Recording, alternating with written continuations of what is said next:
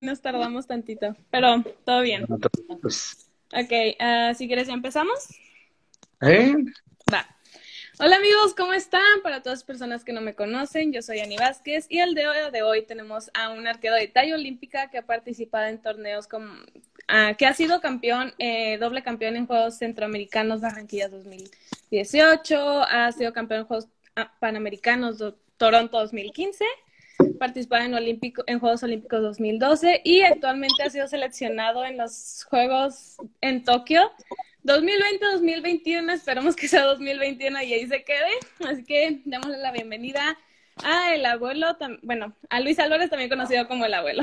Hola abuelo, ¿cómo estás? Bienvenida. ¿Qué onda, niña? ¿Cómo estás? Muchísimas gracias por, por la invitación. Este, muy contento de estar aquí. Y pues bueno, aquí andamos. Muchas gracias. Eh, si quieres comenzamos con la primera pregunta. Es, eh, ¿cuándo iniciaste, cómo y cuándo iniciaste en el tiro con arco? Híjoles, ¿cómo y cuándo? Yo inicié a tirar oficialmente cuando tenía, este, yo creo que 11, 12 años. Um, independientemente de que a mí el tiro con arco me llamaba la atención desde, desde que estaba más chico. Este, y me llamaba la atención influenciado por videojuegos, por las películas, por, a mí me gustaba muchísimo el Zelda, me gustaba mucho una película de Robin Hood que era de caricaturas, me llamaba mucho la atención el tiro con arco desde que tenía como 5 o 6 años, pero fue hasta los 12 años cuando, pues cuando lo empecé a practicar, ¿no? Cuando lo empecé a practicar así como, como deporte, bueno, al principio no era como deporte, no era como aprender a tirar nada más y poco a poco fui pues metiéndome un poco más y un poco más y un poco más en todo esto del, del, del, del, del tiro con arco hasta pues hasta llegar hasta lo de hoy en día, ¿no? Hasta ya estar pues en el equipo nacional y ya estar en competencias internacionales y, y todas esas cosas. Súper bien. Oye, y yo creo que a muchos de los que están aquí les interesaría saber de dónde viene tu apodo, el abuelo. Fíjate que eh, es, es, una historia bastante interesante. A mí me, me, me empezó a decir de esa manera una entrenadora que yo, que yo tenía cuando estaba, cuando empecé a, cuando empecé a tirar. Y pues bueno, así se me quedó. Yo siempre he sido eh, muy gruñón, entonces desde chico era gruñón, entonces así me empezaron a decir. Y así se me quedó. O sea, realmente no pude quitarme el apodo. Este, y obviamente después de los Juegos Olímpicos eh, de Londres, pues todavía se quedó más, ¿no? He batallado muchísimo eh, en los últimos años para tratar de, de, de, de, vaya, de, de romper con esa dualidad que existe, ¿no? Ya estamos hablando de un pedo, de un pedo muy acá, muy psicológico acá, ¿no? Pero, pero sí, o sea, realmente es algo que, es algo que, que te llega a afectar, ¿no? Y que me, y que, y que me ha, y me ha, me ha afectado en ciertas áreas de mi vida, en otras me ha beneficiado, pero pues al final de cuentas, am, pues bueno, al final de cuentas eh, somos lo que somos y seguimos mejorando y seguimos adelante y al final de cuentas pues no importa cómo nos digan, ¿no? Pero bueno, así, así surgió el, el apodo, ¿no? Sí, de hecho, eh, es que yo me, lo- me lo preguntaba porque pues tampoco tienes nieto y pues no estás viejito, ¿sabes cómo? Bueno, Oye, pues te diré, nada, estás joven. Bueno, em, ahora, ¿qué torneos, com- eh, competencia o experiencia de tu vida es lo que te incitó a seguir en este deporte? Um, pues mira, yo creo que el haber conocido o el haberme enterado de que eran los Juegos Olímpicos, yo creo que eso fue lo que me inspiró a seguir adelante, ¿no? Porque hubo un tiempo en el que a mí me querían cambiar a arco compuesto cuando estaba chico. Y decía, no, yo no me quiero cambiar a arco compuesto, yo quiero seguir tirando recurvo. Y yo quiero seguir tirando recurvo. Entonces yo creo que eh, la motivación, digo, cuando estaba chiquillo, pues ni sabía qué implicaba, ¿no? O, lo que, o lo que tenías que hacer para, para llegar a Juegos Olímpicos ni nada de eso. Pero pues yo creo que esa era la motivación, eso fue lo que me incitó y lo que me motivó siempre a seguir adelante, ¿no? El, el llegar algún día a Juegos Olímpicos. ¿Cuál está chico? Y llegaste, y llegaste, que fue lo importante. Ajá. Ok. Eh, ¿Y haces algo aparte como que el tiro con arco, algún otro deporte o hobby? No, realmente no. El tiro con arco este, es mi actividad principal. ahora sí que actividades al aire libre solía, solía pescar, me gusta mucho la pesca. Este, pero pues bueno, últimamente, pues por toda la situación en la que vivimos, que estamos viviendo todos, pues digamos que no, no, no, no he podido practicarlo mucho.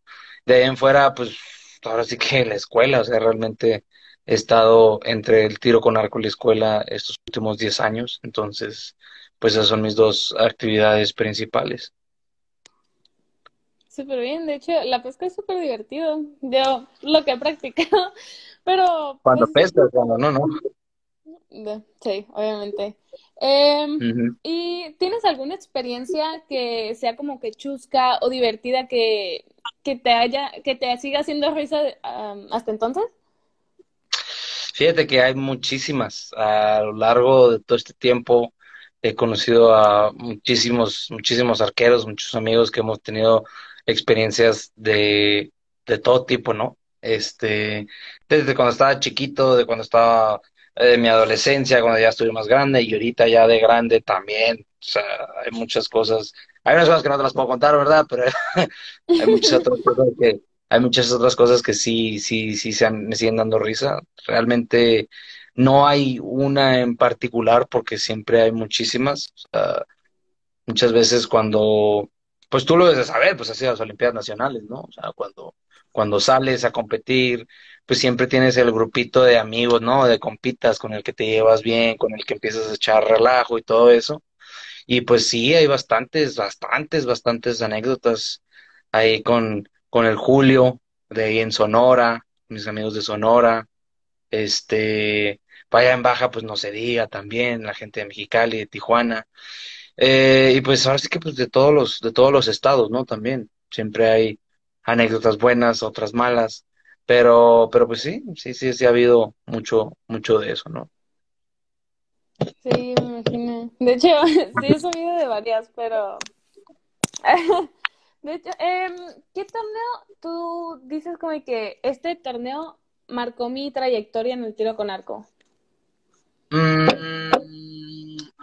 pues mira, obviamente el haber eh, entrado a selección nacional por primera vez en 2012, pues para mí me, marcó, ¿no? Me cambió, me cambió la vida y, este, y es algo muy, muy significativo para mí.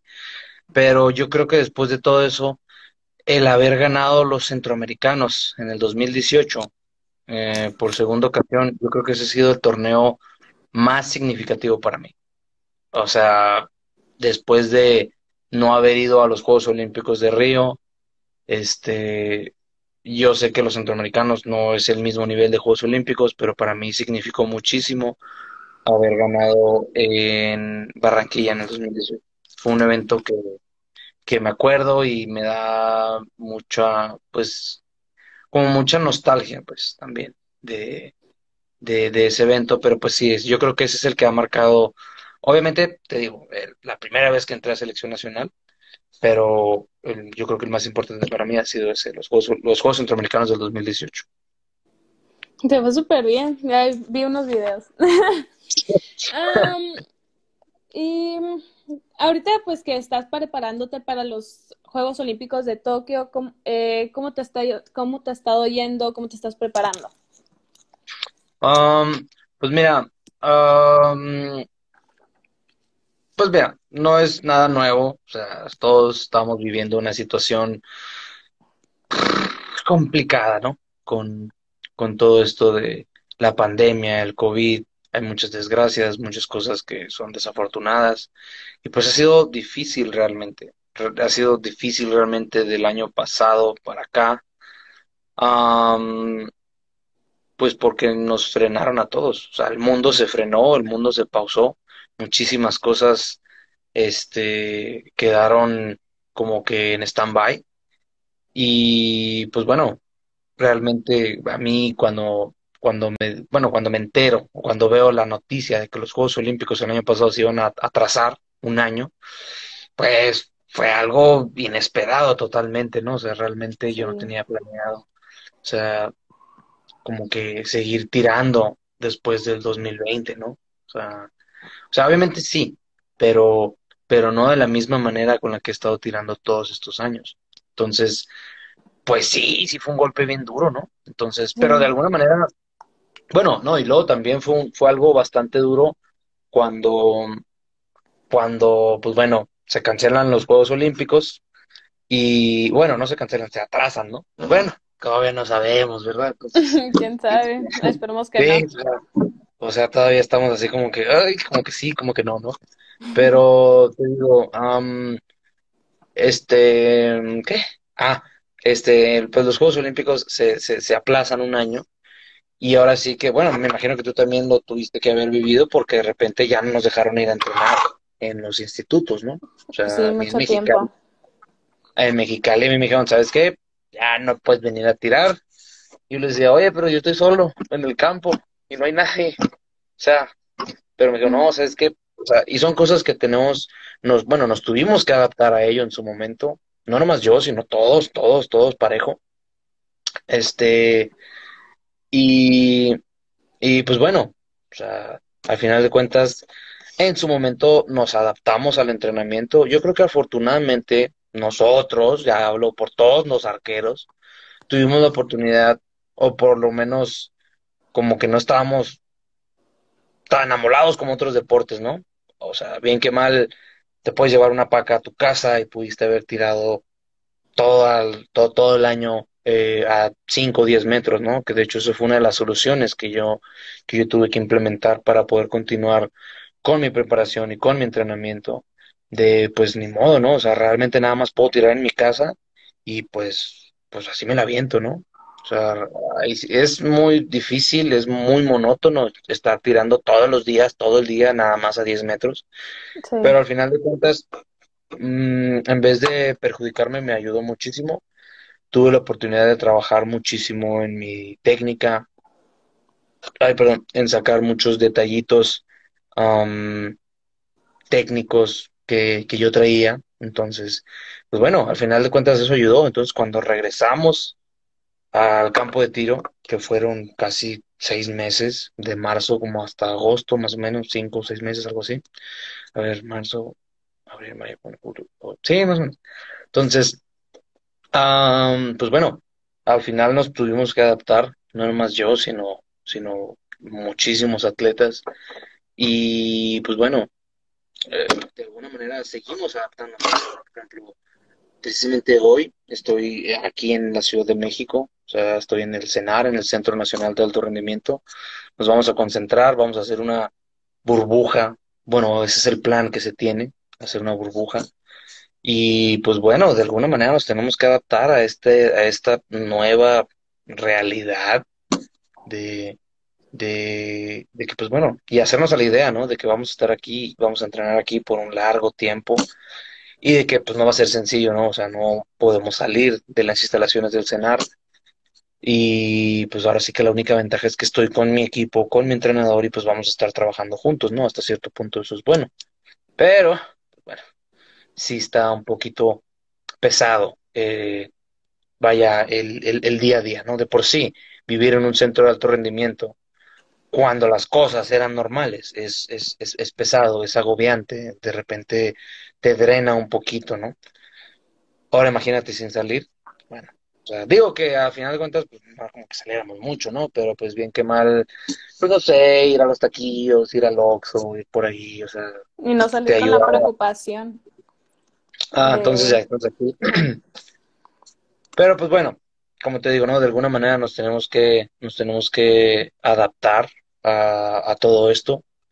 Y pues bueno, pues tratar de, tratar de ver las cosas eh, positivas, ¿no? que pasan, que yo sé que a veces no son muchas y está bien difícil enfocarse en lo positivo cuando hay muchas cosas negativas a tu alrededor, pero pues al final de cuentas sí se puede. sí. sí, sí se puede. Eh, sí es complicado, pero todo es posible. Y en el trabajo mental, porque pues obviamente todos nos afecta bastante esto. Ajá. Eh, ¿Qué trabajos mentales hiciste? A lo mejor, no sé, tuviste un psicólogo que te estuvo ayudando con algunos trabajos. Pues sí, o sea, mira, realmente es difícil. Um, sí, obviamente yo tengo mi psicóloga y, de hecho le voy a poner una estatua algún día por, por, todo, lo que, por todo lo que me ha aguantado. Um, es difícil, realmente es, es muy difícil eh, llevar eh, o de alguna manera manejarte eh, con todas las situaciones y pues sucesos que pasan, ¿no? O realmente hay veces que pasan cosas buenas y tienes que de alguna manera manejarlas. Hay veces que pasan cosas malas y es lo mismo, ¿no? De alguna manera lo tienes que manejar. Obviamente es más fácil manejar las cosas buenas que las cosas malas, pero sí es, es, es, es muy complejo, ¿no? Realmente. Así que mm, con todo esto de la pandemia, obviamente, pues el confinamiento, el que no puedes salir y todo eso, pues sí, sí te pega, te pega, te pega muy, muy duro en, muchas áreas de tu vida, pero pues al final de cuentas es eh, tratar de enfocarse en lo que uno sí puede hacer y ya, o sea, realmente hay veces que hay cosas que no están dentro de nuestro control y nosotros los arqueros tenemos que estar muy este, familiarizados con eso, ¿no? Porque te voy a poner un ejemplo. Tú cuando tiras la flecha, realmente no tienes control sobre esa flecha que tiraste. O sea, tú tienes el control de cómo la tiras y de qué es lo que vas a hacer para tirar la flecha, ¿no? Pero ya una vez que la sueltas, o bueno, en tu caso, pues disparador, ¿verdad? Este, una vez que la sueltas, no tienes el control de esa flecha. Entonces no sabes si va a No, no, no, no, no tan así como sale, la verdad. obviamente, obviamente por eso entrenamos, ¿no? Para que salgan las flechas lo más parecidas cada flecha, ¿no? Y por eso al final de cuentas, pues existen los grupos, ¿no? Porque tiramos muy, muy igual. Entonces, pero realmente no tenemos el control sobre, sobre, sobre lo que pase, ¿no? No tenemos. mi mamá. Te digo, este, no, no, no tenemos el control sobre lo que pase.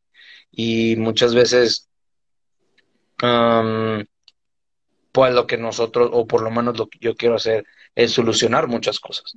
Hay veces que las cosas no se pueden solucionar. Hay simplemente es que tienes que seguir trabajando o tienes que seguir adelante, por así decirlo, ¿no?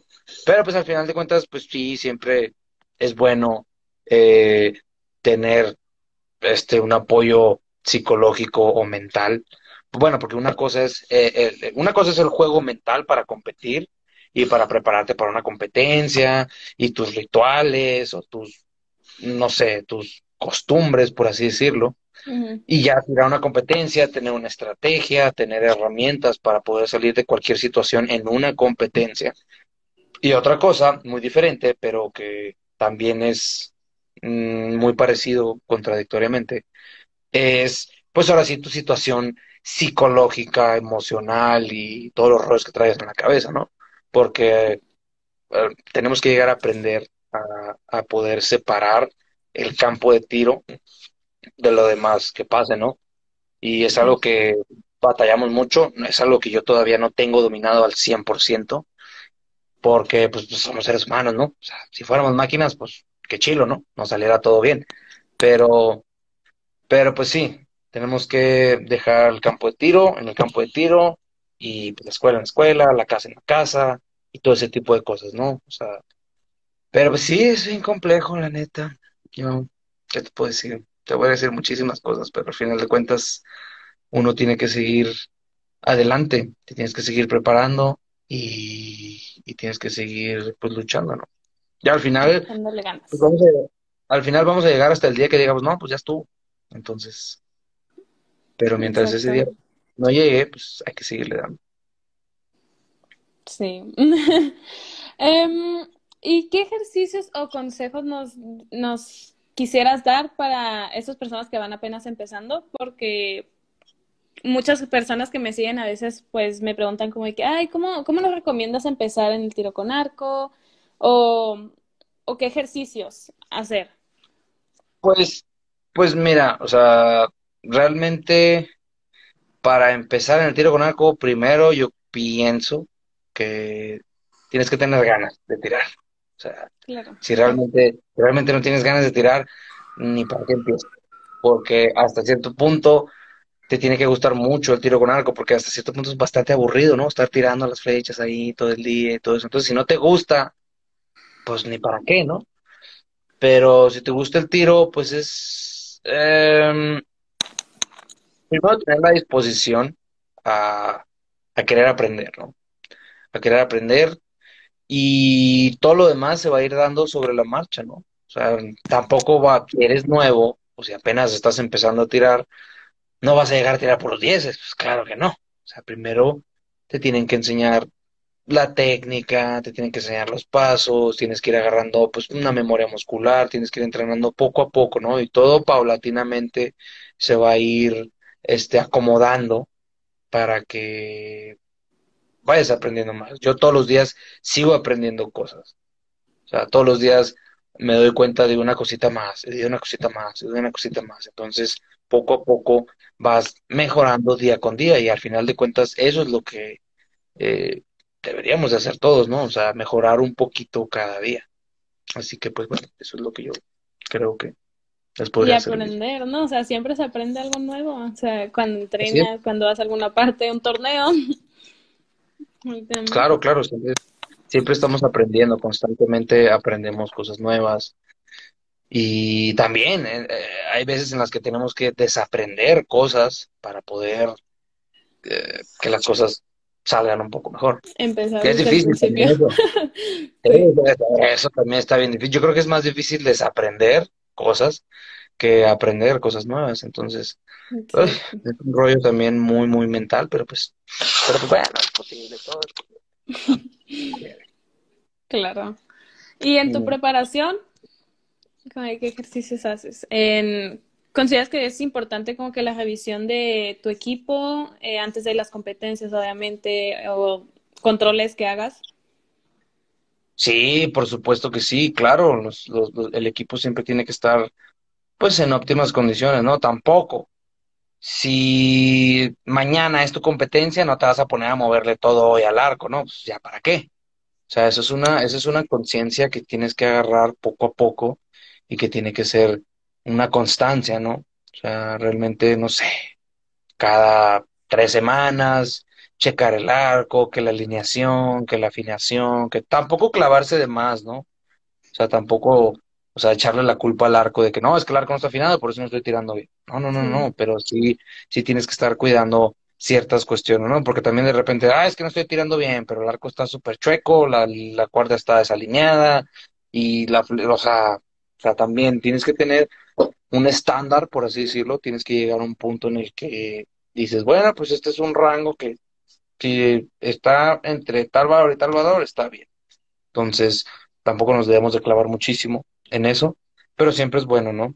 Tener que el equipo funcione bien, que las cuerdas siempre tengan cerita, en el caso de los compuestos, los disparadores que tengan, que, que funcionen bien, en el caso de los recurvos, no, pues que las plumitas ahí, que todo esté bien, o sea, siempre tratar de checarlo, ¿no? Tampoco ser tan obsesivo en eso, ¿no? De que no, es que si no está así alineado súper bien, pues no. No, no, no, simplemente estar consciente de, de ello, ¿no? Estar consciente de, pues, el funcionamiento, pues, de tu equipo, al final de cuentas. Al final de cuentas, el que sale perjudicado si no checa el arco, pues, es cada quien, ¿no? O sea, si yo no checo mi arco y yo no estoy pendiente de, de todos esos detalles, pues, al final de cuentas, el que va a tirar mal voy a ser yo. Así que, pues, es mejor.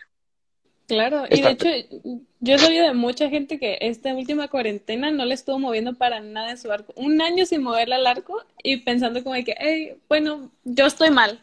¿Sabes cómo? O sea, pues, eh, pues es que también, por ejemplo, ¿para qué le mueves? Sí, si no ha no, habido pero sí competencia. estaban mal. O sea, tipo, no sé, la, el tiempo, por ejemplo. Bueno, o sea, sí, sí, sí, sí, sí entiendo, pero pues al final de cuentas es cuestión de moverle un día y que quede bien y ya, ¿no? Hasta ahí. Claro. Sí. Em, y con los ajustes, ¿quién te apoya? ¿Un entrenador o tú con lo que has aprendido le, empiezas a mover a tu arco?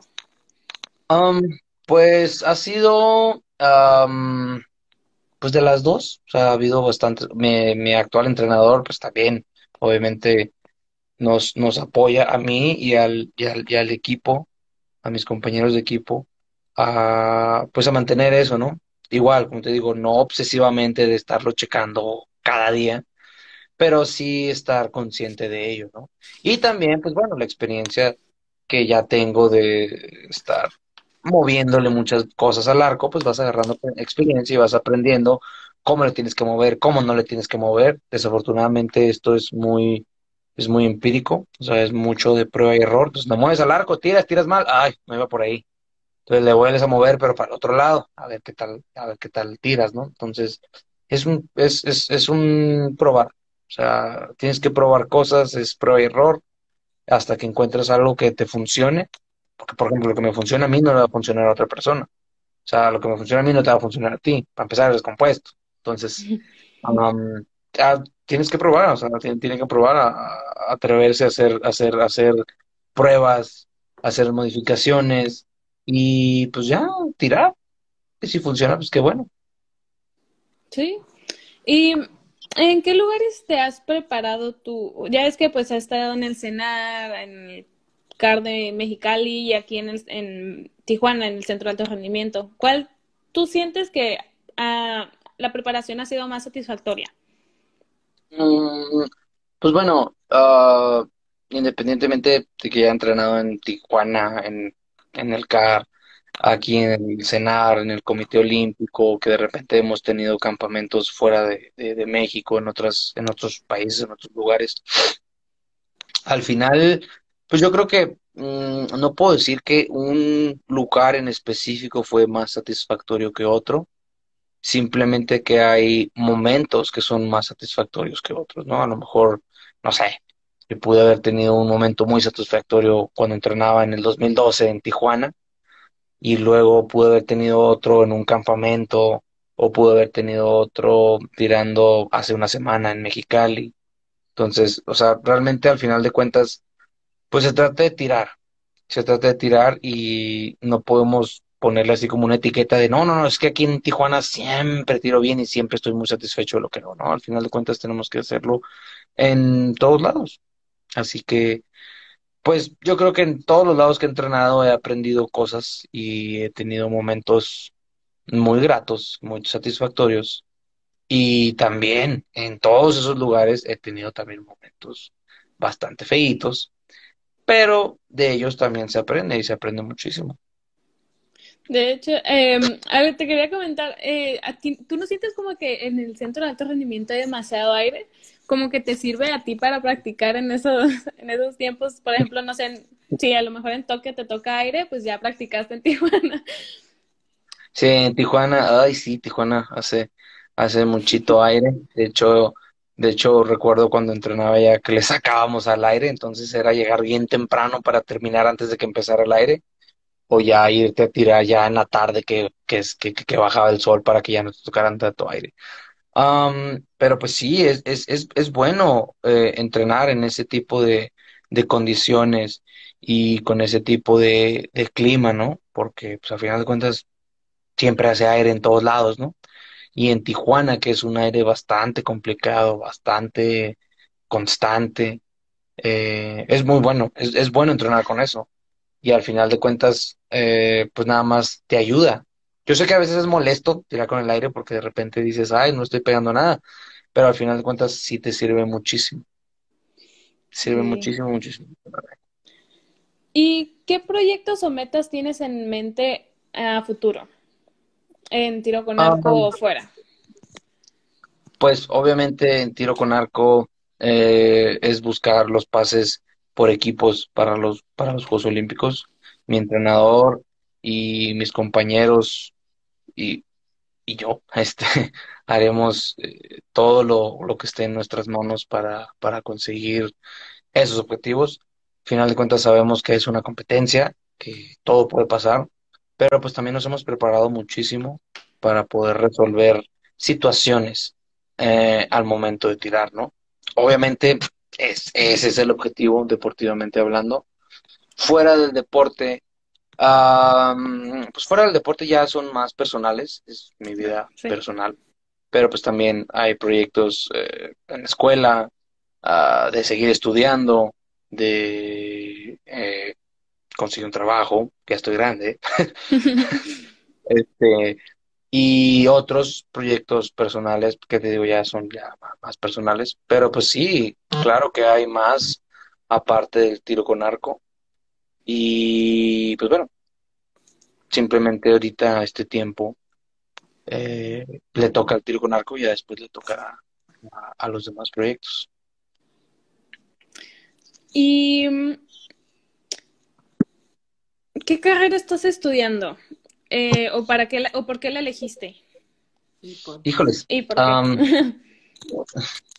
yo estoy estudiando ingeniería mecánica en CETES Universidad. Llevo ya muchísimo tiempo. Llevo muchísimo tiempo estudiando eh, mi carrera. Realmente no es algo de lo que me siento orgulloso decir que llevo tanto tiempo en, en una carrera. No es normal que una persona tarde tanto tiempo eh, simplemente en, una carrera universitaria, pero al mismo tiempo entiendo que pues he estado ocupado con el, con el tiro con algo, ¿no? Y pues la escogí esa ingeniería, porque al final de cuentas lo que yo quiero hacer es, diseñar arcos. Eso es lo que me quiero dedicar. Y si no, pues bueno, ya saldrá otra cosa, pero pero este, ese, es el, ese, ese fue uno de mis objetivos cuando yo empecé a tirar, bueno, más bien cuando empecé a estudiar.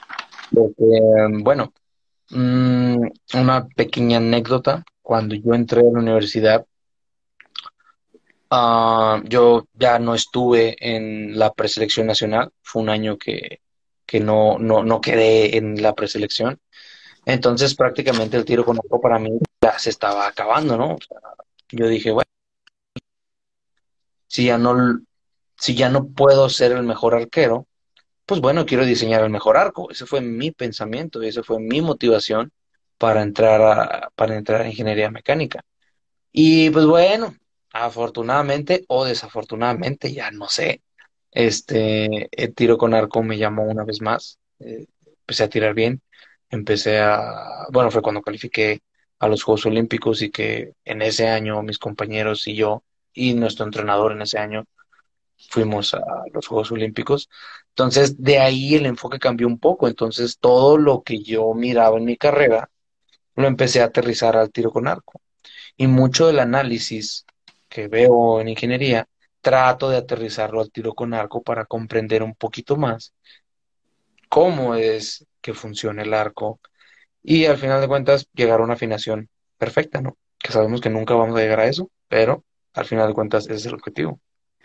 Wow, vamos a tener barcos de Luis Álvarez, super padre, yo quiero uno, aunque no sea recurso. Van a ser solo arcos zurdos, no voy a hacer arcos derechos. Me hago zurda. Ah, bueno, ah, no es cierto, no te creas. No, sí, sí, ese es el objetivo. De hecho, fíjate, uh, una anécdota un poquito triste porque sí es bastante triste. Um, en 2012, cuando salimos, cuando salí mi, primer año de seleccionado nacional mayor, también salió un compañero este, de Tijuana, el Cuauhtémoc, Cuauhtémoc Rodríguez, de arco compuesto, que desafortunadamente falleció en el 2014. Eh, fíjate que él siempre me decía, o bueno, más bien yo le decía, porque también eh, eh, salió de ingeniería mecánica, perdón, de ingeniería mecatrónica. Yo le decía, ¿qué onda, señor ingeniero? ¿Vamos a diseñar un arco o qué? Y me decía, sí, me dice, sobres, luego, luego diseñamos el arco y todo eso. Y yo realmente sí quería diseñar un arco junto con Cuauhtémoc. Desafortunadamente fue algo que nunca logramos hacer, pero siempre lo recuerdo. Lo recuerdo mucho, con muchísimo cariño. Y al final de cuentas, yo creo que hay que hacer un arco compuesto en honor, en honor al juego. Yo te ayudo. Ay, la verdad, sí supe de su historia y la verdad, sí me siento un poquito mal.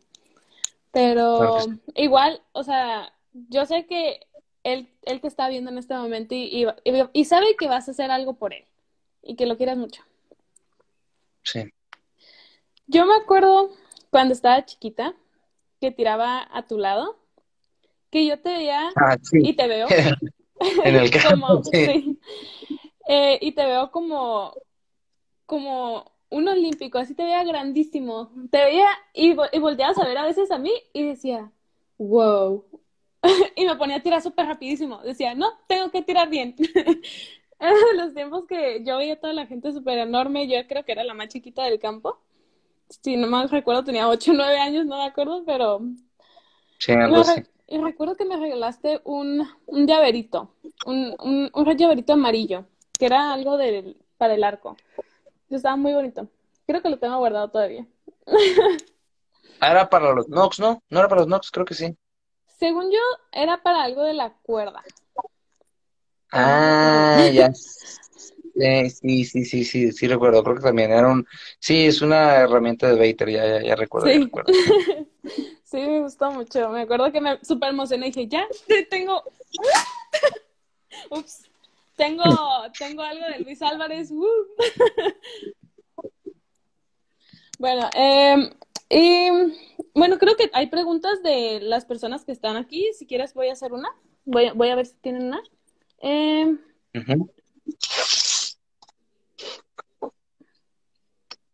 Dice, ¿quién te regaló un tornillo para el arco en tu última baja cup?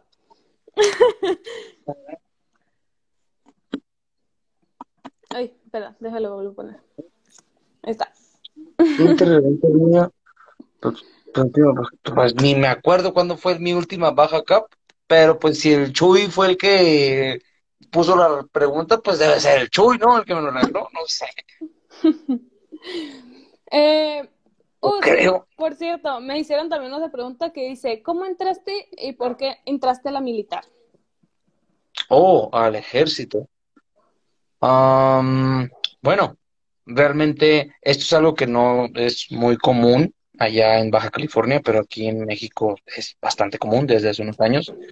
Y pues bueno, el objetivo de entrar al ejército, a enlistarme como militar y representar a México, pero también a la institución del ejército y las Fuerzas Armadas, era precisamente participar en el mundial, en el mundial militar que es como unos Juegos Olímpicos, pero de puros militares que hacen deporte.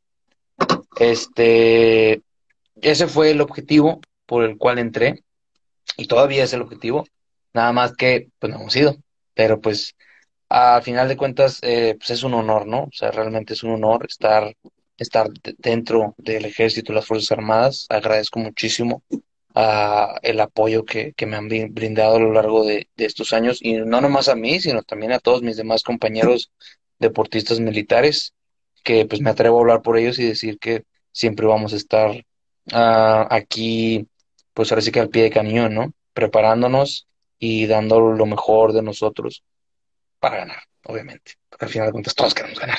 A veces no nos sale. Representar la bandera.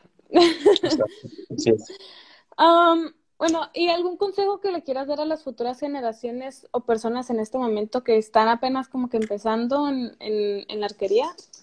Mm, pues mm, nunca se rindan. Nunca se rindan. Muchas veces las situaciones no son las que queremos. Muchas veces eh, las cosas salen mal y a veces salen peor. Entonces, al final de cuentas es nunca rendirse, siempre sigue adelante. Si realmente quieren tirar, o no, no, o nada, no, no, no tirar, ¿no? Porque este mensaje ya no, no es para puros arqueros. O sea, lo que sea que quieran hacer, hagan, atrévanse y nunca se. Digo, también, que sean cosas buenas, ¿no? No es como que, oye, ¿sabes qué? quiero robar un banco. No, pues no, ese tipo de cosas no. O sea, no me malentiendan tampoco. O sea, al final de cuentas, nunca dejen que les digan que no pueden hacer las cosas. Nunca se queden con el no, nunca se queden con el híjole que hubiera pasado si lo hubiera hecho, nunca se queden con las ganas de hacer algo bueno, claro, o sea, cosas positivas en el deporte, en la escuela, todo ese tipo de cosas, ¿no? Um, y pues yo creo que ese es el mejor mensaje que, que, que yo les podría dar. Eh, hacer el bien, ahora sí que hacer cosas buenas, este, y pues siempre seguir adelante, sin importar lo que pase y sin importar qué tan difícil sea la situación o qué tan eh, desfavorable sea la situación, siempre poner una buena cara. Yo, sé que no tengo una buena cara muchas veces y la mayoría de las veces no la tengo, pero siempre sigo adelante, siempre estar ahí, ahí, ahí. Hay veces que hay cosas que no queremos hacer, hay veces que las cosas no nos salen como nosotros queremos, pero al final de cuentas es una frase que hace unos años la, la leí o me la dijeron o algo así y me gustó muchísimo. Y al final es, jugamos con las cartas que nos tocan, no con las cartas que queremos. Entonces, lo que nos tocó, con eso trabajamos. Y con eso hacemos el 100% en, en este eh, evento, bueno, no evento, sí, bueno, sí, en este evento particular, ¿sí me explico? O sea, en esta situación particular, con las cosas que tienes, trabajas y haces tu 100% basándote en las cosas que tienes. ¿Sí me explico? A lo mejor ya los confundí, pero pues bueno, al final de cuentas es hacer lo mejor. De hecho, es un gran consejo y siempre que te veo me das unos consejos muy buenos. Yo sé que cualquier persona lo, lo verá igual. Oye, ¿y qué sentiste al subirte al podio y escuchar el himno mexicano? El himno, como... Uh. Nacional. Fíjate que es un orgullo, eh, se siente muy bonito. Este, hay veces que lo cortan y, dices, hey, pues qué onda, venía a la mejor parte, ¿no? Pero es, es, es, es muy bonito, ¿no? Es, un orgullo muy, muy grande. Eh, el, uno, el poder representar a tu país, ¿no? Y obviamente ver en, en, el podio tu bandera en lo más alto es algo este, inexplicable, ¿no? O sea, realmente es un sentimiento, es un orgullo, es, es algo muy bonito, ¿no? Y dices, ¡ay, qué chingón mexicano! O sea, este, es, es un sentimiento que no tiene descripción. Es un orgullo muy, muy grande. Qué bonito. Algún día. algún día, algún día. ¿Quién ha sido eh, tu mejor equipo de tiro con arco? Um, mira, ahí, este, no podemos decir que hubo alguien mejor o alguien peor, porque con todos ha habido buenos momentos y malos momentos. ¿Sí me explico? Sí. Pero si a esas vamos, el mejor equipo de tiro con arco es el de ahorita, el de hoy en día. Ángel Alvarado, Javier Rojas y Luis Álvarez. Y bueno, Iván Tobías también, que somos los cuatro arqueros que estamos concentrados o que vamos a estar concentrados aquí en el cenar. Entonces, es como te dije hace rato, con lo que tienes, trabajas y das tu 100%. Entonces, sí, que hubo otros equipos con los que hemos ganado, también hubo otros equipos con los que hemos perdido y otros con los que hemos súper perdido, ¿no? Entonces, al final de cuentas, no podemos clasificar de alguien mejor o alguien peor final de cuentas simplemente fue un día. O fue un día en el que ganamos, o fue un día en el que perdimos, pero pues ya pasó.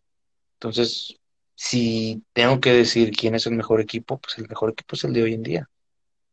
Y seguimos trabajando para ser todavía mejores que hoy. Y mañana vamos a ser mejores que ayer. Ay, perdón. Sí, sí, no, sí, sí, está bien así. Mañana voy a ser mejor que, eh, sí me, sí me explico, ¿no? Ya quise filosofar, pero no salió. Ah, sí sale, sí sale. Em, bueno, creo que esta es una pregunta que se la hago a todas las personas que voy entrevistando. Es, ¿qué pregunta le quisieras hacer a la siguiente persona que entreviste? O sea, lo que sea. O sea, tú. O, o, sea, o sea, que no, si fuera recurvo, compuesto, arquero, no arquero, algo así. sea. Sí, de lo ok, mira, Hay una pregunta que yo a lo largo de los años no me he podido contestar y le he preguntado a los ingenieros de Easton y le he preguntado a entrenadores que, que, que se la tiran de bien acá, ¿no? Y la siguiente pregunta es, ¿hacia qué lado gira una flecha si la tiras sin plumas? De recurvo, obviamente, porque el compuesto, guácala el compuesto, ¿eh? O sea, bye. Este, entonces, esa es la pregunta que yo le diría. ¿Hacia qué lado gira la flecha si la tiras sin plumas? Le va a tocar difícil a la siguiente persona. No, esa pregunta, esa pregunta ha sido mi coco, yo creo que del 2013 para acá. Y de repente llevo algunas respuestas y resulta que consigo dos respuestas, pero cinco preguntas más. Entonces, bueno, ese es un rollo acá medio que todavía no sabemos bien cómo está el rollo, pero pues es una muy buena pregunta. De hecho, sí. ¿Y tienes De hecho, algún por ejemplo- otro? Ay, perdón. Sí. No, dime, dime. No, no, no, dime, dime. Ah. O sea, es- es- esta pregunta viene por la afinación también. O sea, porque todo este tiempo lo que buscamos es afinar el arco lo mejor posible, ¿no? Entonces, eh, hay plumas zurdas y hay plumas derechas, hay arcos derechos y hay arcos zurdos, y pues sabes, sabemos que pues, son al revés, ¿no? O sea, el arco derecho, el arco zurdo es totalmente espejo, ¿no? Y las plumas también es lo mismo. Entonces, las plumas derechas giran a favor de las manecillas del reloj y las plumas izquierdas giran en contra de las manecillas del reloj. Y la pregunta aquí es, ¿y si no trae plumas hacia qué lado gira? ¿Izquierda o derecha? Y mucha gente me ha dicho, no, es que como tú la tiras así, pues gira hacia la izquierda y si la tiras del otro lado, gira hacia la derecha. Pero yo me quedo pensando, carnal, yo la flecha la tiro aquí, pero realmente sale de la cuerda ya que está hasta acá. O sea, yo la suelto y la flecha está inmóvil un rato en la cuerda hasta que sale, ¿no? Entonces, realmente, ¿qué es lo que hace girar? O sea, todo esto va eh, eh, encaminado a por qué existen plumas derechas y por qué existen plumas zurdas. A ver, yo soy, yo soy zurdo y quiero tirar con unas plumas derechas. Nunca me he atrevido porque no quiero tener más problemas en la cabeza. Pero, ¿por qué? Se trata de buscar respuestas, ¿no? Así que, pues bueno, a lo mejor es una pregunta muy tonta, pero pues esa es la pregunta que yo le haría. No, está súper bien. De hecho, lo voy a hacer. Lo, lo voy a preguntar y voy a decir que es de tu parte. eh, ok. ¿y tienes algún torneo como que pensado antes del Tokio 2021 que, que te interese? Pues sí, o sea, mucho interés. Eh, por ejemplo, ahorita a finales de marzo eh, tenemos el Panamericano en Monterrey, que es el que va a repartir, es el que va a repartir plazas olímpicas a Tokio. Y posteriormente, pues tenemos las Copas del Mundo, que son en abril, mayo, junio y julio. Oh, pero pues ah, todavía no sabemos si vamos a asistir, no sabemos si se van a hacer, entonces. O se Ah, van a recorrer, ¿no? Como, o se van a recorrer. Entonces, digamos que, pues sí están todas esas competencias, pero pues realmente no sabemos todavía cómo, cómo va a estar el rollo, ¿no? Ahora, también la última Copa del Mundo en París en julio es la que reparte plazas olímpicas por equipos, que esa es obviamente la competencia crítica que nosotros estamos buscando. Y pues bueno, después de eso, pues están los Juegos Olímpicos, ¿no? Que igual tampoco sabemos si los van a hacer todavía, así que Esperemos que sí. esperamos que sí. Y obviamente vas a ganar. Así. Ah, mm, bueno, creo que eso es todo. O, ah, espera, o alguna otra pregunta. O saludos. O te mandan saludos. Mm, Jafid, Misa. El Jafid, órale. El Jafid ahí. el Jafid. También. No, el Jafid. Uh, ahorita que dijiste, ahorita que dijiste, este, anécdotas. Ah, tengo unas muy buenas del Jafid, de cuando estábamos más chiquillos, pero esa la dejamos para otra ocasión. Para la segunda entrevista. Sí. Bueno, ah, si quieres a lo mejor di tus redes sociales para que la gente, por si tiene alguna duda, te lo haga llegar. Ah, sí, pues, ¿cómo estoy? En el Instagram como L, L Álvarez OLY, L Álvarez Oli. Y en Twitter también estoy como L Álvarez Oli. Mi página de Facebook también es L Álvarez Oli. Y pues vean, o sea, me pueden contactar en todas mis redes sociales con todo gusto, este, con toda la confianza del mundo. Me pueden decir, hey, ¿qué onda? ¿Cómo le hago para afinar esto? Yo les diré, no, pues muévela aquí, muévela allá. Y cualquier cosa, pues, cualquier cosa en lo que, en lo que yo los pueda ayudar, adelante, ¿no? Yo creo que cuando yo estaba, a veces cuando estaba chico, no hubo muchas personas que me ayudaron mucho, entonces yo a mí me gusta ayudar a las personas, a los arqueros. Entonces, eh, con todo gusto, con toda confianza me pueden decir.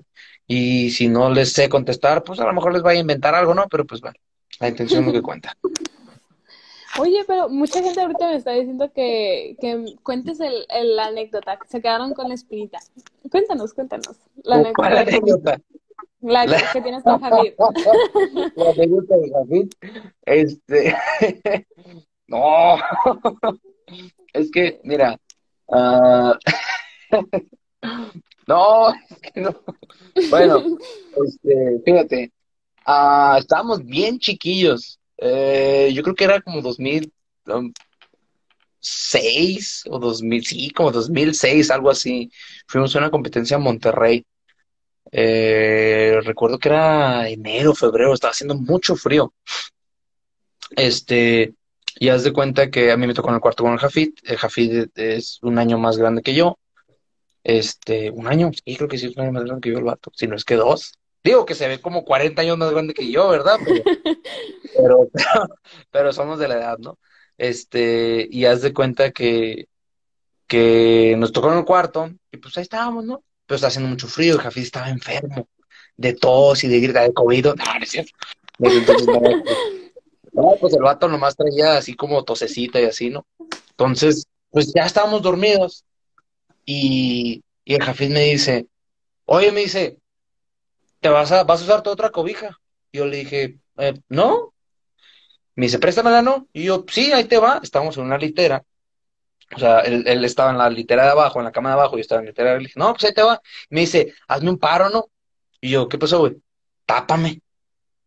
Y yo de, va, Simón, me bajo y así tiro la cobija, ¿no? Para taparlo, porque pues el vato ya sabes cómo está, ¿no? Y ya lo y todo el pedo. Ya me subí y, pues él traía, estaba enfermito, ¿no? El vato. Y luego me dice, me dice, oye, este, ¿no tienes otra cobija? Y yo de, no, güey. Me dice, es que tengo frío, güey. Y yo así de, oh, pues qué mala onda, güey. Y me dice, ¿no te quieres venir a dormir conmigo? yo dije, oh, ¿qué pasó, güey? Me dice, hay pedo, nomás espaldas con espaldas. Y yo de, órale, va, está bueno, pues ya me ese Entonces, esa es la anécdota con, con Jafit. Y después tenemos muchas otras, ¿no? O sea, recuerdo que Jafit fue la primera persona que, que me enseñó a hacer cuerdas, este, cuando estaba muy chico. A estilo compuesto, ¿verdad? Yo después fui modificando mi estilo de hacer cuerdas, totalmente recurvo. Este, pero pues tengo muchísimo que agradecerle, sobre todo a su papá y a su mamá, a Carmen y a Nati, a, pues ya sabes, ¿no? A los Santa Cruz, en Mexicali, todo el apoyo que, que, que, me han, que me han dado a lo largo de todo este tiempo, y también a todos los arqueros. Este, y pues bueno, de ahí tenemos muchísimas más, y luego, este, anécdotas con el Alfaro, anécdotas con el Cedros en su momento, cuando estuvo ahí en Tijuana, no, no, no, no, y muchísimas otras, ¿no? En selección nacional acá el Julio, el Toby, este, ¿quién más? O sea, muchas, muchísimas, muchísimas personas que tenemos muchísimas, muchísimas anécdotas. Allá en Tijuana, este también con el Churro, con el Osvaldo, mi tata, que recientemente falleció Don Toño, una persona a la que yo apreciaba muchísimo. Este, yo creo que uno de mis mentores, no nomás en el tiro, sino en la vida. Era como, aparte de que era mi tata, que yo lo consideraba como mi familia, como mi tata, eh, fue un gran maestro para mí. Y, lo único que, que, que, que, yo quiero es que mi tata esté orgulloso de mí también. Así que hay muchísimas anécdotas, muy bonitas, unas no tan bonitas, y al final de cuentas, todo lo que se ha vivido se ha vivido bien, se ha aprendido muchísimo y, y pues bueno, o al final de cuentas, aquí seguimos. Y, y espero que sigamos aquí, aprendiendo muchísimo y pues, siempre, siempre para adelante. Claro, don Toño fue una persona muy especial para todos, para nosotros. Para mí, por ejemplo, porque él fue el primero que a mí me enseñó también a... Que creyó. Que creyó en mí, más bien. Cuando fui recién el primer día al campo de halcones, fue súper lindo, él me enseñó así varias técnicas. La verdad, lo extraño mucho también. Claro que sí. Era enfocado tanto a recursos, a, a compuestos en la recursos. Sí. Así no, digo, claro, claro que sí, mi tata mi tata, yo, yo lo conocí cuando yo tenía como, como 12 años, más o menos, que íbamos a los, a los 3Ds allá en Ensenada. Y, y mi, mi, tata pues me decía, vente, vente, tírale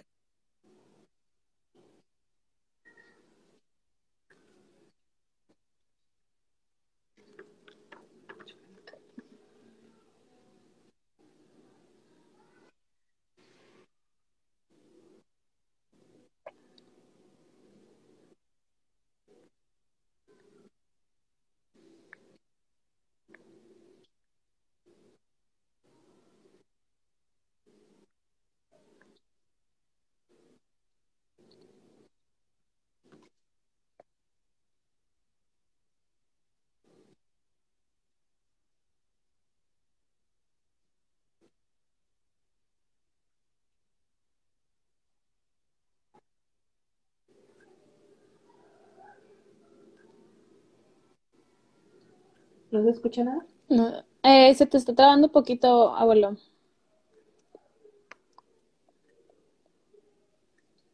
Sí, vamos a esperar un poquito. Vamos a esperar un poquito porque se, se está trabando un poquito. A ver.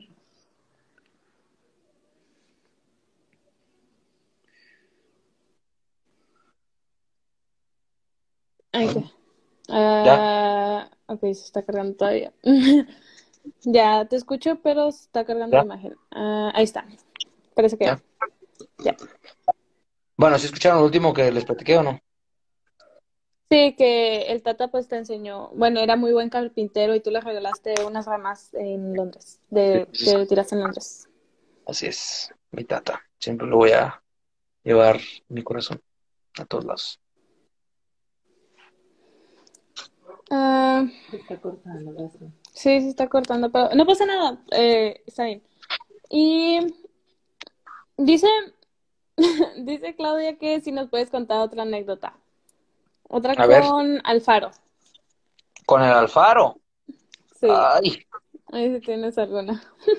con el Alfaro tenemos ah, muchísimas, ya que, por ejemplo, eh, el Alfaro, el Cuau y yo nos hicimos muy amigos cuando fuimos a un campamento en el 2008 a Corea. Yo no los conocía mucho en ese entonces, pero en ese campamento nos hicimos muy, muy, muy amigos, ¿no? Y pues, ¿qué te digo, no? O sea, con el Alfaro, este, eh, eh, eh, hemos crecido juntos, o sea, todo este, todos estos años, desde que, desde que nos empezamos a llevar en el 2008, que empezamos a ser amigos, por así decirlo. Él fue seleccionado nacional primero que yo. Después yo me tocó ser seleccionado nacional. Después él, fue entrenador este, eh, nacional, primero aquí en México, y luego se fue a ser entrenador de Guatemala. Y pues yo he seguido siendo selección nacional este, todo este tiempo.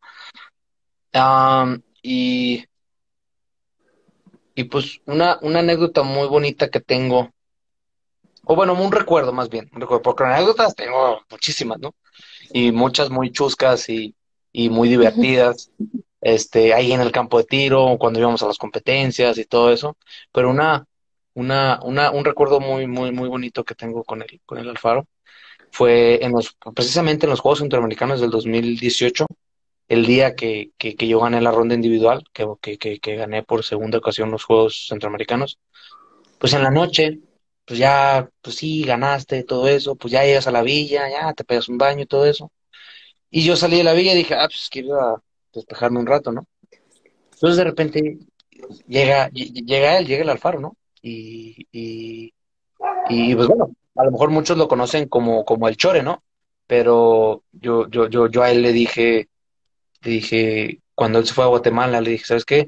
Para mí ya no eres el Chore, ahora eres el coach Alfaro. Entonces yo desde hace mucho le, dejé de decir Chore. De repente sí le digo, ¿no? Pero pues para mí él, pues es el Alfaro ya, ¿no? Entonces estábamos, ese güey yo ahí, pues cotorreando, y me dice, ¿quién lo diría, no? Porque fue 2018. Entonces, eh, él, él, y yo nos conocimos en el 2008. Dije, me dice, ¿quién diría, no? Que después de 10 años estamos aquí, cabrón. O sea, tirando en unos centroamericanos. Bueno, él como entrenador y yo tirando, ¿no? Y le dije, ya sé, ¿verdad? O sea, ¿quién lo diría? Y al final de cuentas, y tuvimos diferencias, eh, el Alfaro y yo, en, en, su tiempo, en su momento. Tuvimos diferencias y diferencias fuertes y todo eso, pero al final de cuentas, eh, seguimos siendo camaradas, este, seguimos siendo, seguimos siendo amigos, este, este, y, y al final hay, hay muchísimas otras anécdotas, ¿no? Con muchísimas otras personas, no, no nomás con atletas de tiro con arcos, con otros atletas de otros deportes y pues también de otros estados y de otras nacionalidades y todo eso. Al final de cuentas, yo creo que el deporte te deja algo muy bonito que además de ganar y lo muy feo que es perder, te deja amistades, te, te, deja amistades, este, es que está, eh, pusieron algo y me acordé de algo. sí, la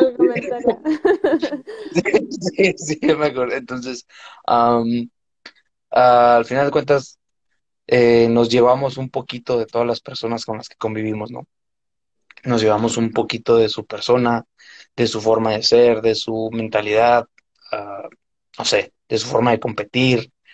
Y pues yo creo que todo eso nos, nos, nos, nos, nos, nos, nos, forma de, nos forma como personas, como deportistas, ¿no? Por ejemplo, aquí Aarón Valadez está comentando, como yo, que soy tu amigo de lejos. O sea, eh, y acá arriba puso eh, el bebé, la historia del Alfaro cuando estábamos en Tijuana. Fíjate, a este vato, al, al, al Aarón, yo lo conocí cuando estuve aquí en el Senado en el 2009 y apenas hace como unas tres semanas este, nos topamos en Instagram y es como que un, este, qué chingón, ¿no? O sea, qué chingón que después de tanto tiempo vuelvas a conectar con personas que no mirabas desde hace muchísimo tiempo y que no sabías este, de ellos, ¿no? Dice mi tío Pedro, hey, cuidado con los recuerdos, mijo. Hay que tener cuidado con los recuerdos, pero al final cuentas son bonitos. Es, es, es mejor, aunque sean recuerdos malos, aunque sean recuerdos este, feos, es mejor recordarlos que, que negar que pasaron, ¿no? Entonces, pues bueno. Bueno, ya se tornó muy acá, muy profundo todo este, toda esta plática, ¿no? Pero pues sí, al final de cuentas son muchísimas cosas, ¿no? Oye, pues son, yo llevo tirando, ya, a ver, ¿cuántos años tengo? Uh, son 18 años ya de estar, de estar, de estar tirando. No entrando, entrenado en, selección nacional, eh, apenas pues van a ser 10 años, ¿no? Pero desde que empecé a tirar son ya 18 años, entonces es bastante tiempo, ¿no? Obviamente, eh, eh, Julio, esa no la voy a contar, güey, por favor, no estés dando lata con eso. Este, y pues bueno, conocemos a muchas personas. Y bueno, no más yo, no, todos. Y al final de cuentas es bien bonito todo eso, toda la convivencia, toda la, toda la, lo que, lo que, pues a decir lo que, como la pregunta que decías, ¿no? ¿Tienes alguna anécdota chusca que te dé risa? Oye, no, no tengo una, tengo muchísimas, ¿no? 18 años de, de estar en un deporte pues con pura experiencia y recuerdos. Así es. Así es, experiencias, recuerdos, y al final de cuentas uh, estoy muy, muy agradecido de, de, de, de, poder seguir aquí y de poder eh, seguir entrenando, y seguir aprendiendo y seguir mejorando. Y todavía quiero aprender muchísimas cosas más y mejorar muchísimo más y apoyar a mi equipo, ahorita sobre todo a mi equipo, y ahora sí que a, pues a las personas que sean. O sea, lo que yo pueda hacer para que las demás personas estén bien, adelante. Pues, pues súper bien, de hecho. Ah, hay otra pregunta acá, mira, te la enseño. Dice, ¿extrañas entrenar en el cenar? de Víctor, Victoria. Ah, de la Vicky. Pues, ¿qué tanto lo extraño que ya estoy aquí otra vez? O sea, este, realmente, eh, fíjate, mm, va a estar un poquito complicada esta situación de estar aquí en el cenar ahorita. Eh, sí, ya estoy acá en el cenar. Este, ahorita, de hecho, precisamente hoy llegué aquí al cenar. Este, me hicieron la pruebita del COVID y ahorita estoy acá aislado en una habitación y ya después, creo que mañana pasado, nos van a pasar a las habitaciones que ya nos, nos corresponden. Este, dice, reconocí el cuarto. Sí, ya estoy aquí. Este, fíjate que ah, solamente espero que no se salga de control toda esta situación, porque pues se supone que no vamos a poder salir. Se supone que estamos aquí en el cenar y el plan es una burbuja, ¿no? Y pues realmente espero que realmente se respete eso, ¿no? Porque realmente sí fue muy difícil para mí el decir, oh, es irse al cenar y no salir para nada, ¿no? O sea, sí es, sí es, sí es complicado porque entiendo que tenemos que entrenar, ¿no? Y todos, pues, tenemos que entrenar y entrenar muy duro, ¿no? Pero realmente estar en el mismo lugar tanto tiempo es, es este, la orihuela, es esto, mi more, te mando un abrazote. Este.